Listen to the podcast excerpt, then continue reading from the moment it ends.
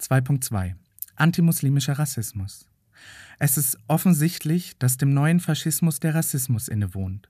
Sein Versprechen, die eigene Misere durch ein zu viel an Fremden verständlich zu machen, ist zu verlockend. Die kulturelle Identitätskrise wird durch die Vergewisserung, immer noch einer von uns zu sein, therapiert. Zwar hat es nie eine deutsche Leitkultur gegeben, doch nun wird es auch immer schwieriger, das verrückte Konstrukt einer kulturell homogenen Gesellschaft aufrechtzuerhalten. Die postmigrantische Realität kann gar nicht mit den rechten Vorstellungen von Volk und Heimat in Einklang gebracht werden, weshalb sich deren Anhängerinnen umso stärker in ihren rassistischen Wahn hineinsteigern. Man ist zwar nur eine kleine Bockwurst, aber immerhin eine Deutsche. Dabei hat die deutsche völkisch-nationalistische Projektion heutzutage einen zentralen Inhalt, den Muslim. Die gleichen, die noch in den 1980ern als Ausländer, in den 90ern als Araber oder Türken bezeichnet wurden, werden seit Anfang des Jahrtausends vor allem als Muslime gesehen. Wobei es für die Rechten keine Rolle spielt, ob jemand säkular ist oder nicht. Denn es geht ihnen nicht um Religion. RassistInnen wollen vor allem Macht über diejenigen ausüben, die sie als die anderen identifizieren, und die verschiedenen Namen stehen für diese Unterdrückungsfantasien und verdecken sie zugleich. Es kommt also bei der rassistischen Projektion nicht auf eine vermeintliche Identität der Betroffenen an, sondern auf ihre Identifizierung durch Rassistinnen als minderwertig, bedrohlich und essentiell anders. Dennoch ist es kein Zufall, dass gerade das Feindbild des Muslims die europäische Rechte in ihrer Verteidigung des christlichen Abendlands vereint.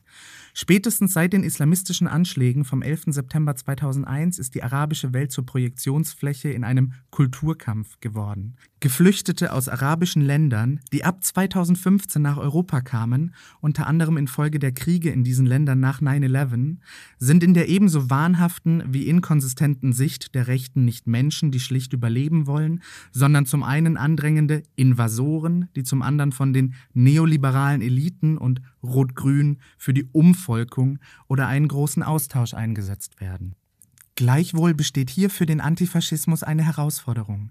Das wird schon am Begriff des antimuslimischen Rassismus deutlich, denn notwendige Kritik an religiösen Praktiken und Überzeugungen steht hier in einem Spannungsverhältnis zur rassistischen Projektion.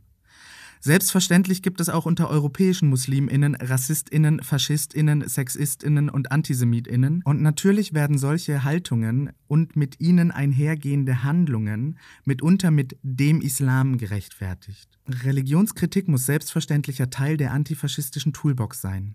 Genau wie rassistische, reaktionäre und autoritäre Ideologien und Bewegungen unabhängig von Pass, Herkunft und Religionszugehörigkeit zu bekämpfen sind. Doch der Islamismus muss als politische Bewegung kritisiert werden und darf nicht als kulturelle Eigenschaft der Muslime essentialisiert werden.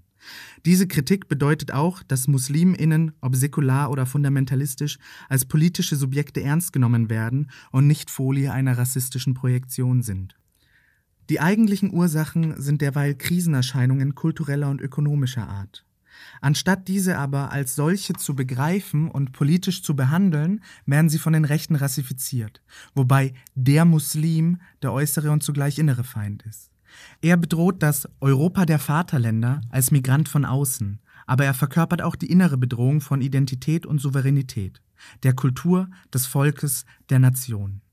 Hinzu kommt die zunehmende Sichtbarkeit von nicht weißen Menschen in einer postmigrantischen Gesellschaft auch in den Medien oder in der Politik. Der Erfolg einiger öffentlicher Personen mit vermeintlich muslimischem Background lässt Rechte fürchten, dass es mit dem Nach unten treten bald vorbei sein könnte und das etablierte rassistische Dominanzverhältnis bröckelt. Laut einer Studie der Universität Leipzig fühlten sich 2018 mehr als die Hälfte der Deutschen durch die vielen Muslime wie ein Fremder im eigenen Land.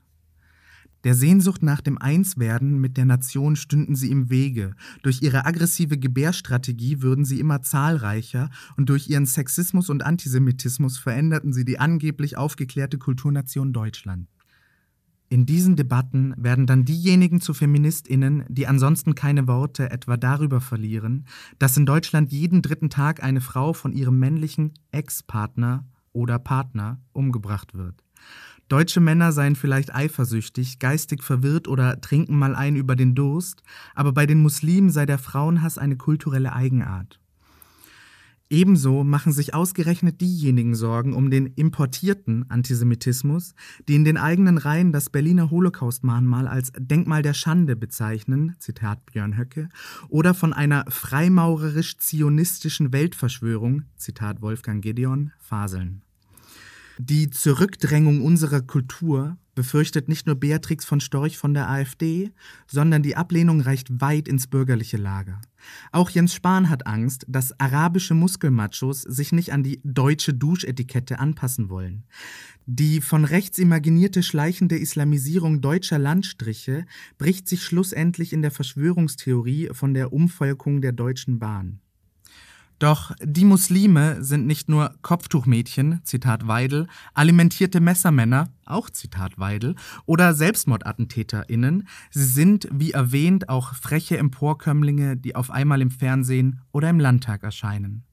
Dabei stoßen sie zwar auf die institutionellen Barrieren eines leider kaum säkular zu nennenden Staates, doch die Institutionen wie die Deutsche Islamkonferenz haben sich schon einen Platz am Katzentisch des Heimatministers erstritten und erdreisten sich nun zu proklamieren, dass der Islam ein Teil dieses Landes sein sollte.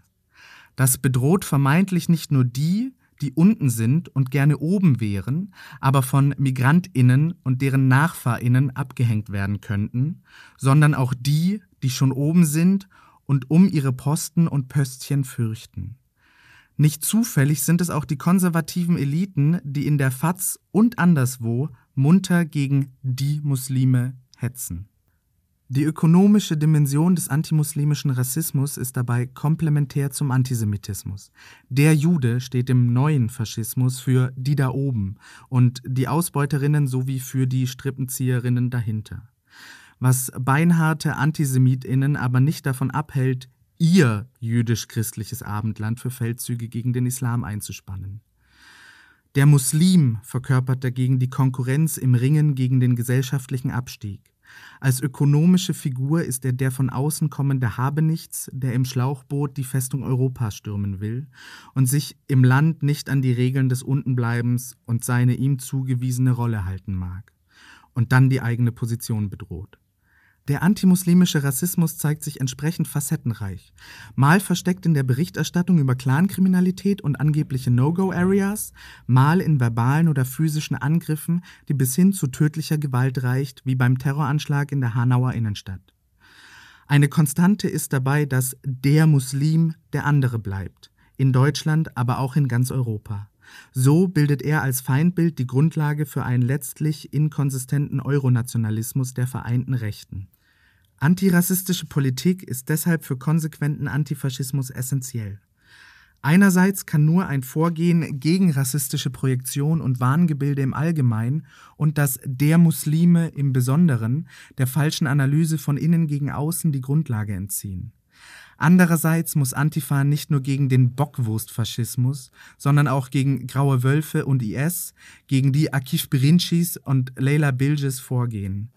Die Analyse des gegenwärtigen Rassismus und seiner AkteurInnen, der Einbezug migrantischen Wissens und die Zusammenarbeit mit jenen, die von Rassismus betroffen sind, ist hierfür unersetzlich.